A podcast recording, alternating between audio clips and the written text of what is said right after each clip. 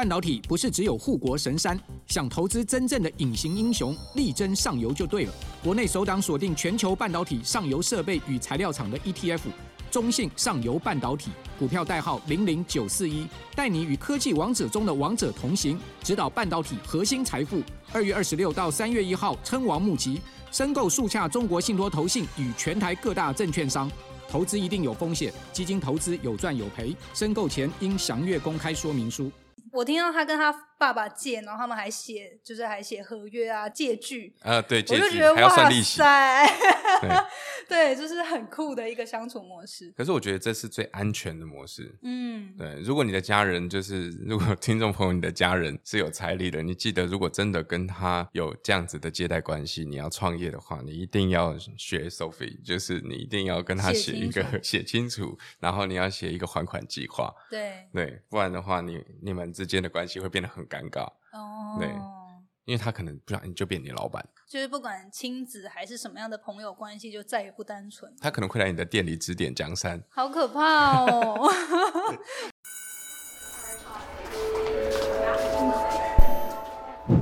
Hello Hello，我是 Janet。你的人生还没有下课，因为我将在这里跟你分享那些学校没教的事。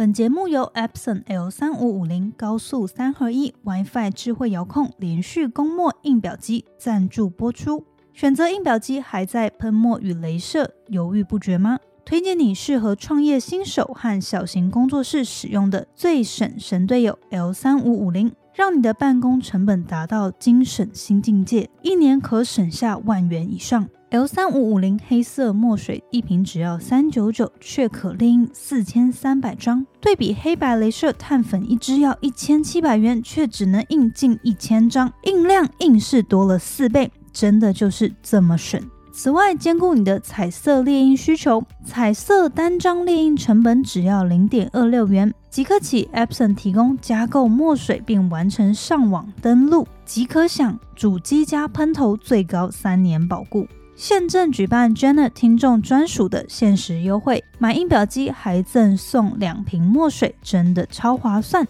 今天起就让 Epson L 三五五零智慧遥控连续供墨印表机成为你办公室最神的神队友。详细资讯请看节目资讯栏。欢迎大家再度回到那些学校没教的事，我们的创业辅导室周三谈创业，其实是我们的第几第五集集了。我们在第二集的时候有预告大家说我们会录那个跟资金有关的内容嘛，但是因为就是来宾的故事太精彩了，所以抢先就是插播进去。所以如果你还没有听我们创业辅导室的一到四集呢，欢迎你赶快到各大 podcast 平台或是 YouTube 来去收看收听。进到我们今天的主题哦，然后我们首先来欢迎我们创业辅导室的客座主持人 Vic。Hello，大家好，我是 Vic。好，那我们今天要来跟大家聊聊的，就是关于创业的启动资金怎么样比较好哦。我觉得这应该是大家非常在乎，就是非常重要的一件事，但是又因为毕竟对钱，好像亚洲人都常常是比较避而不谈。对，避而不谈，或是觉得说有点小禁忌这样。然后尤其又是创业的时候，你又觉得自己面子更拉不下脸去讲这一块，这样。对，很多人会觉得，就是我们自己遇到很多人，他会觉得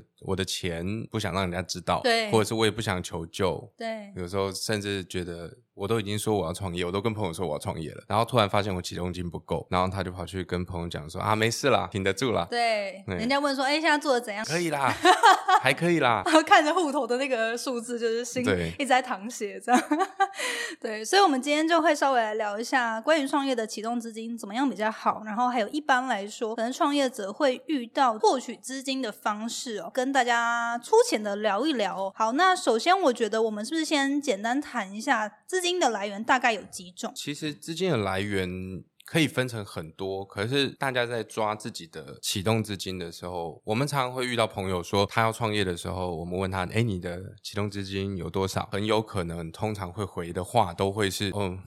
应该还够。”他不敢跟你讲一个确切的数字，所以你就知道说啊，那可能其实大家都不好意思去谈。但是在这一开始的时候，我们会讲到说，很多人都是跟亲朋好友借，嗯，好，对，或者是像我们最早前面几集不是有说到，有一些人他存了一些钱，可能一百万，甚至有些人不到。对，我们常遇到大概五十到八十，觉得自己嗯这个启动资金是可以创业的。我觉得在谈他们怎么获取这些资金，或者是他们怎么去规划这些资金之前，我觉得可能要先分一下资金的用途。这很重要哎、对对对，这好像比较少会去想到这个面向，因为大家就觉得创业好像就是一件事，然后它其实是超级多件事综合。对对，OK。那你说这个用途分法大概是有哪些？简单抓的话，你可以把它当成创业基金固定成本跟变动成本。嗯，好，比方说创业基金的话，我可以把它理解成开一间餐厅或者是开一间小店，你会有基本的租金、押金、设备装潢，对，然后你会要请工班。做完这一切的时候，你的店好像打开了，但你会少算到很多，这是超级多人会少算的，人事开销、水电瓦斯、广告嗯行销，这些月都会才是最。重要的，就是也不是说最重要，但是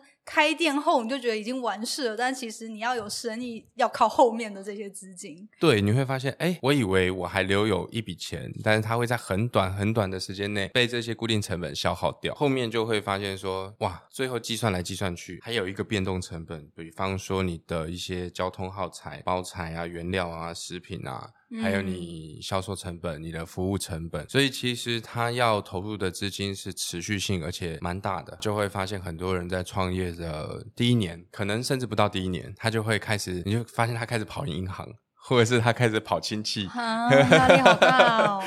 我们今天不会讲的很深嘛，嗯，那我觉得像这些资金的用途，我们以后也许可以找一个时间，有一集可以特别来聊这个部分。但是我觉得在一开始的时候，他找到，比方说我们都知道有政府补助。哦，对，嗯嗯，，政府补助是一种创业的方式。近几年蛮多人是靠政府补助去开一个属于自己理想的创业模式。嗯，但是前提是，这也不是大家都可以，每个人都可以拿到的。它有一定的门槛，然后同时就是可能还有一些操作跟作业那个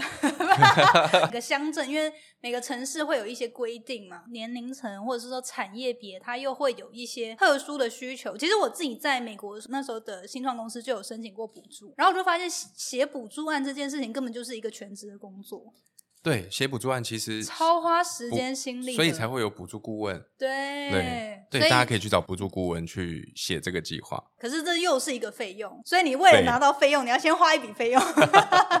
对，所以的确政府补助是帮比如说一些年轻人创业是一个蛮不错的资源，对只是说你如果自己写，你要考量哎你能够获取的几率。那但是如果你要请专业的帮助，那他也是前期有一个投资。对，就我目前所知，我自己会认为，如果你是第一次创业，然后你出你一开始接触这些领域的话，这是一个比较无伤的做法。哦，跟政府拿补助的话，对，那再来就是会比较建议直接跟银行借贷。嗯，为什么？你说跟比起跟家人吗对？OK，对对对，我觉得比起跟自己家人，除非你的家人可以跟你算的很清楚，就是、嗯我记得你之前有一集有一位做留学补助，哦，对对对呃留学对对。顾问的、对，那那时候我听到就是 Sophie，大家可以去搜寻，他是海外留学顾问那一集。我听到他跟他爸爸借，然后他们还写，就是还写合约啊、借据，呃，对，我就觉得还要算哇利息。塞，对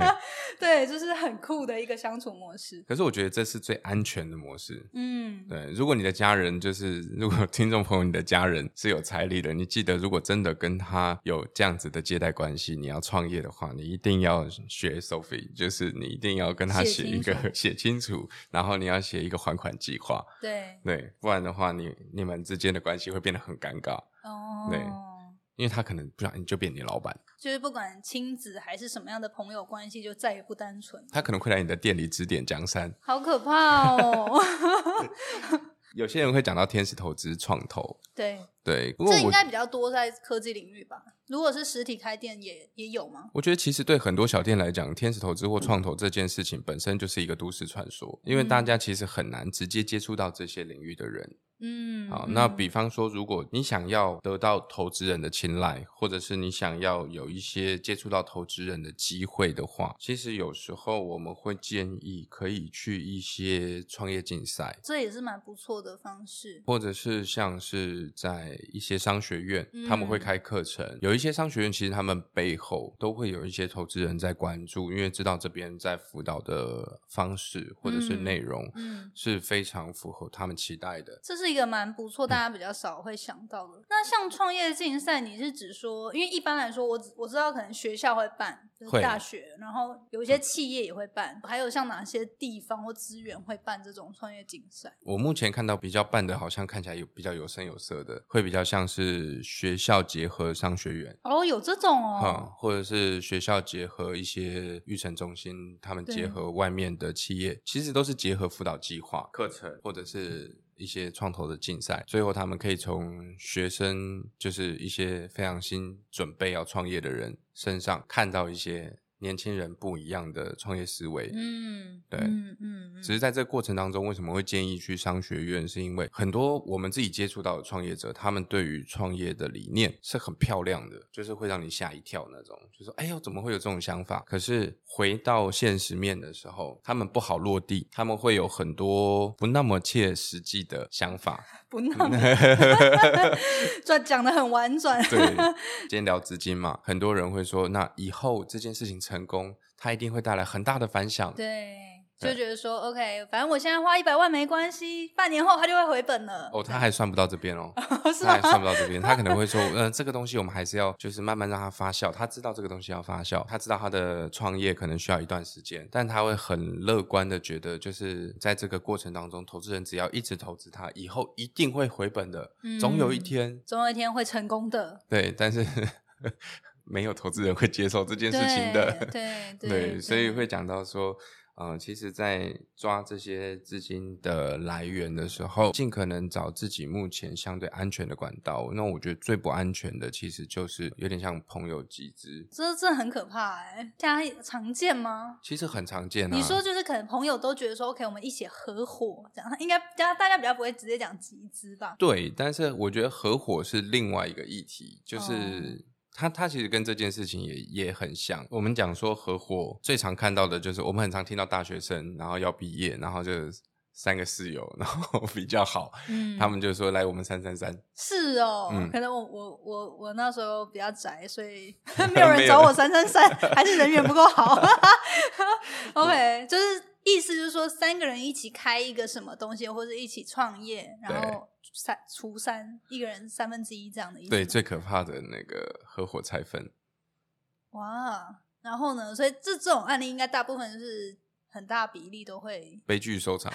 对，就是通常都会这样。情破友情破裂。对，因为呃，我觉得是这样。像我们我们我们刚谈到钱嘛，那你需要合伙，可能就是因为有一件事情，你目前的资金其实是没有办法完成的。嗯我们先撇除你不知道怎么计算，刚刚我们讲的所谓的创业基金、固定成本、变动成本这些东西，嗯当你的想要做的这件事情，它并没有办法靠你一个人的力量去完成的时候，因为可能其中有一个同学他是资金比较雄厚的，嗯，他也说不出口说我想创个业，你们当我的员工，很难。如果是同辈的话，谁说得出口啊？对对，这就牵涉到你怎么去寻找未来跟你走下去，因为可能大家对于合伙人这个定义对不是太理解，对。对而且我觉得这又牵扯到后面这个可能合伙人比例上怎么怎么分配这一块，哦，这是一个超大的学这是一个。超大的学问，就是或许怎么分都没有一个完美的分法啦。我觉得就是整体上来来说的话，但是有一个相较可能某个产业怎么样的分法比较多，有一些成功案例。是对是是，所以我觉得这个是后续可能比较大家如果有兴趣，我们可以再深入去探讨的。不过像刚刚说的，就是这个这个真的是大家对于首先对合伙的概念，就对于创业本身的概念就可能比较粗浅了，然后在于又要找合作这种深度跟钱有关的伙伴的时候，有很多时候是很多面向没有先思考到。像我们讲到找合伙人，其实我们很难，今天其实很难直接深入聊合伙人啦。但是我觉得他其实有几个 mega，因为其实嗯找合伙人也是你的资金来源之一。对，对，嗯可是他一定有一些东西需要先准备好。我自己评估我的合伙人，钱一定要放在前面谈。嗯，对嗯嗯，就是如果你不敢在前面跟我谈钱的话，就那不要合伙。我就不敢跟你合伙了。对对，因为我觉得这件事情一定会在很多层面上需要多人的力量，这是一个比较属于多人合力的时代。要跟你合力的人，我觉得合伙人是这样，你们必须一起承担，然后你们会一起付出，所以你们承担的是承担风险，然后付出劳力、智力等等的东西，最后你们才可以一起享受成果，分工做事。对我觉得这是合伙人的特质的基础。对，所以我觉得只要没有满足刚刚的任意一项。嗯嗯，那其实基本上都不算合伙人。嗯因为有一嗯些合伙人，像我们创业，通常都会希望大家一开始的梦都很美。我们之前在前面两集谈到微宇的梦想，大家做一个自己的梦，然后想要去实践它，付出了很多努力，所以这些梦都很美。可是如果今天你找的合伙人，他突然跟你讲说，我今天就是，哎，不好意思啊，你先忙一下，对啊，我这边有事，我先离开一下，对，那个长久下来，那会很可怕的。对，尤其你你又是三三三的话，就很想 死，很想很自己很想死，又想把别人砍死，这样。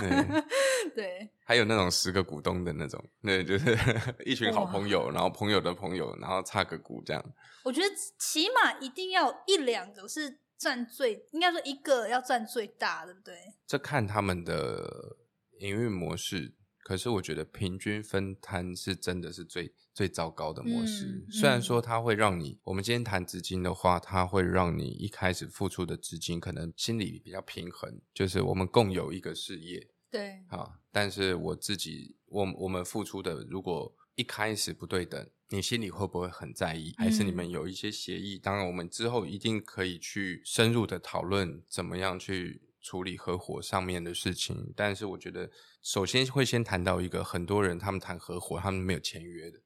啊，嗯，那就一起把钱怎样放到一个户头，然后就开始了这对，样。就你会给我，我拿给你，然后最后他没有签约。或者是有啊我我真的有看过那种，他是不看合约就签，签完以后闹翻了以后才发现，他们从头到尾就可能被其中一个就是比较腹黑的，对，好可怕哦！大家不要轻易创业，会遇到又劝退了。对，会会遇到各种你无法想象总会发生的事情。对，所以我觉得这个这个东西是大家，因为一开始碰到钱，大家都很容易避而不谈，嗯嗯，又不嗯敢让人家知道自己现在准备到哪里，然后又不敢让人家觉得，好像假设我今天就跟你说，我手上就只有三十万，可是我想创一个一百三十万的业好了，嗯，好小小的这样一点点，嗯，对，对方问你说，那你资金够吗？你你就不好意思啊，很多人会用哦，我就不好意思跟他说，我就只有这一点钱，对嗯，对。而且里面包含了我下个月要缴的所有费用，嗯。对。那回到刚刚说的，就是我们今天讲资金，就是一般来说我们就会有这种银行的借贷，找一些创投或天使天使投资人，虽然说这比较少，对，或者是说有些其实刚刚 Vic 讲的很好，就是你可以去考虑申请一些政府的补助，去参加一些呃创业竞赛等等。其实我觉得，如果我们按照一个难易度来分的话，难易度，对大家如果一开始都接触不到这些资讯，当然网络上搜得到，但是如果你想亲自去接触到这些资讯的话，我觉得有几个管道，嗯，是可以满足大家一开始收集资讯的条件。比方说，像在各个县市，应该都会有相应的辅导机构。嗯，哦，辅导机构，嗯呃，我们先不讲私人单位，我们讲公家单位。嗯，啊，公家单位他们都会有所谓的相应的辅导机构，你可以去咨询。嗯，嗯，那其实他们会列的很清楚，就是今年还有几个补助可以请。嗯，嗯，嗯对，，那你会有两个选择，第一个你自己写写看，这时候你不用太多的费用，但是你要投资的是比较大量的时间，因为嗯你要去摸透这些计划书怎么写。对，对，再来就是你可以直接找专业的补助顾问，嗯，然嗯后寻求他们的帮助。那他们当然，因为他们长期在接洽这些计划，所有的银行单位等等的，那他们会很清楚的告诉你你该怎么做。那还有一个方式是，我觉得他们可以开始从一些课程入手。嗯，好，先就是在你要去寻求一笔资金创你的业之前，你可能要先去一些课程上面或者是讲座上面，先去了解这些资金你怎么用。会有什么样的课会讲到这种内容？像一般的，像有些育成中心，或者是嗯有一些、呃商学院，对，他们在开的课程里面会很多会提到，就是你怎么去进行你第一次的创业，嗯好，创业前期的准备，像这一类的课程，其实都可以去多方了解。我并不推说哪一家的课程特别的优秀，嗯。应该是说你可能可以多方的去涉略看看。嗯，因为我们今天讲资金嘛，资金在一开始的时候，其实拿着好像很多，但它很快就会花完，所以你可能会需要一些时间，先让自己了解这些资金的储备到底是要花到哪里去，对，那你再去试算你自己接下来要创业的规模，嗯，那你才会嗯知道说，哦，今天比方清创贷款它的上限额度，第一次贷款如果是小额贷款的话，基本上是两百万，嗯，但你不一定贷得到两百万。嗯啊，嗯你有可能最后核贷下来是一百万，那如果只有一百万，你要怎么创业？对，如果你一开始写的像一百万以下啊，目前是不用计划书的，嗯对嗯嗯但是如果你要申请一百万以上、两百万以内，你会需要计划书。嗯对，那你这个计划书里面就要有很明确的写到说你会怎么回收这笔资金。像这些比较我们说比较简易的，也比较相对安全的做法，当然我就非常不建议去那个借利息很高的一些民间单位的 对对去创业，这个风险太高了。对，对，所以我觉得，如果按照难易度来讲的话，真的是可以从咨询跟上课开始，嗯去做这个资金准备，因为大家创业的时候都会很着急。对，回到像我们之前第一集讲的，就是你没有先想清楚这些事情的话，先不要创业嘛。对，那里面我觉得其中爆了一下，就是有讲到关于目标定定的这这一块。那我觉得这一块就是其实透过上课你也会更清楚，然后加上资金规划这一块是很多时候你透过先上课，或者是说，诶，在你想要创业的领域的前辈的一些分享或交流当中，你可以先知道，OK，你到底要筹这笔钱要筹多少。然后这笔钱到底是为了多久的计划，或者是说为了做到什么样的事？当你这些想法都可以在脑海中，甚至是写出一个完整的计划书之后，其实你真的拿到这笔钱，你也比较有底气，知道说 OK，你可以怎么样花用。对，因为在前期的这些，我其实会把这些时间跟可能课程需要一些费用，我其实会把它当成创业的前期投资，嗯我也会建议人家这么做。嗯。因为相较于一次性创业，这样子的投资成本其实很低，嗯好对，对但是它会让你理清很多事情。是是是，对啊，而且课程其实基本上，你不要说那种超级专业经理人去上那种一堂好几十万啊，但啊，一当然般不是这种。一般如果，而且尤其是有那种补助政府单位或是公家机关、学校单位提供的这种课程，基本上有些甚至免费，然后有一些可能比较低单价，就几百块到几千块。那真的是比较一些专业人士、专业顾问去开的，可能就是几万块。比起你到时候你乱借一笔钱，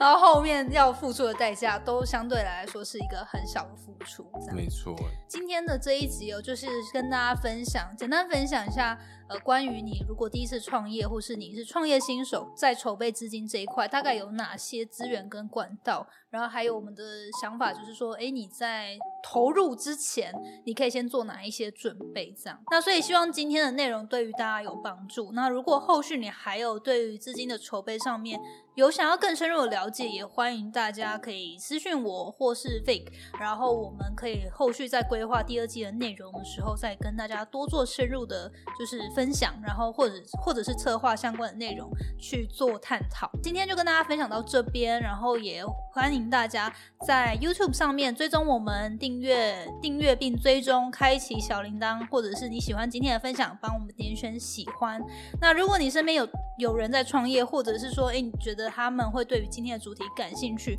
欢迎你把今天的内容转发给他们。我们在 Podcast、YouTube，还有甚至是社群上面、IG 上面都有精华的短影片跟完整的影片内容，欢迎大家去收看跟分享。好，那我们今天就分享到这边，感谢 Vic。谢谢大家。谢谢你今天的收听。如果喜欢今天的节目，欢迎你到 Apple Podcast 帮我打五颗星给予鼓励。希望收到我更多的分享，你可以在 IG 上搜寻 Janet Lin，我的账号是底线 J A N E T 点 L I N 底线。想要消除 Monday Blue，也欢迎你订阅我每周一都会发送的 Power Mail 电子报。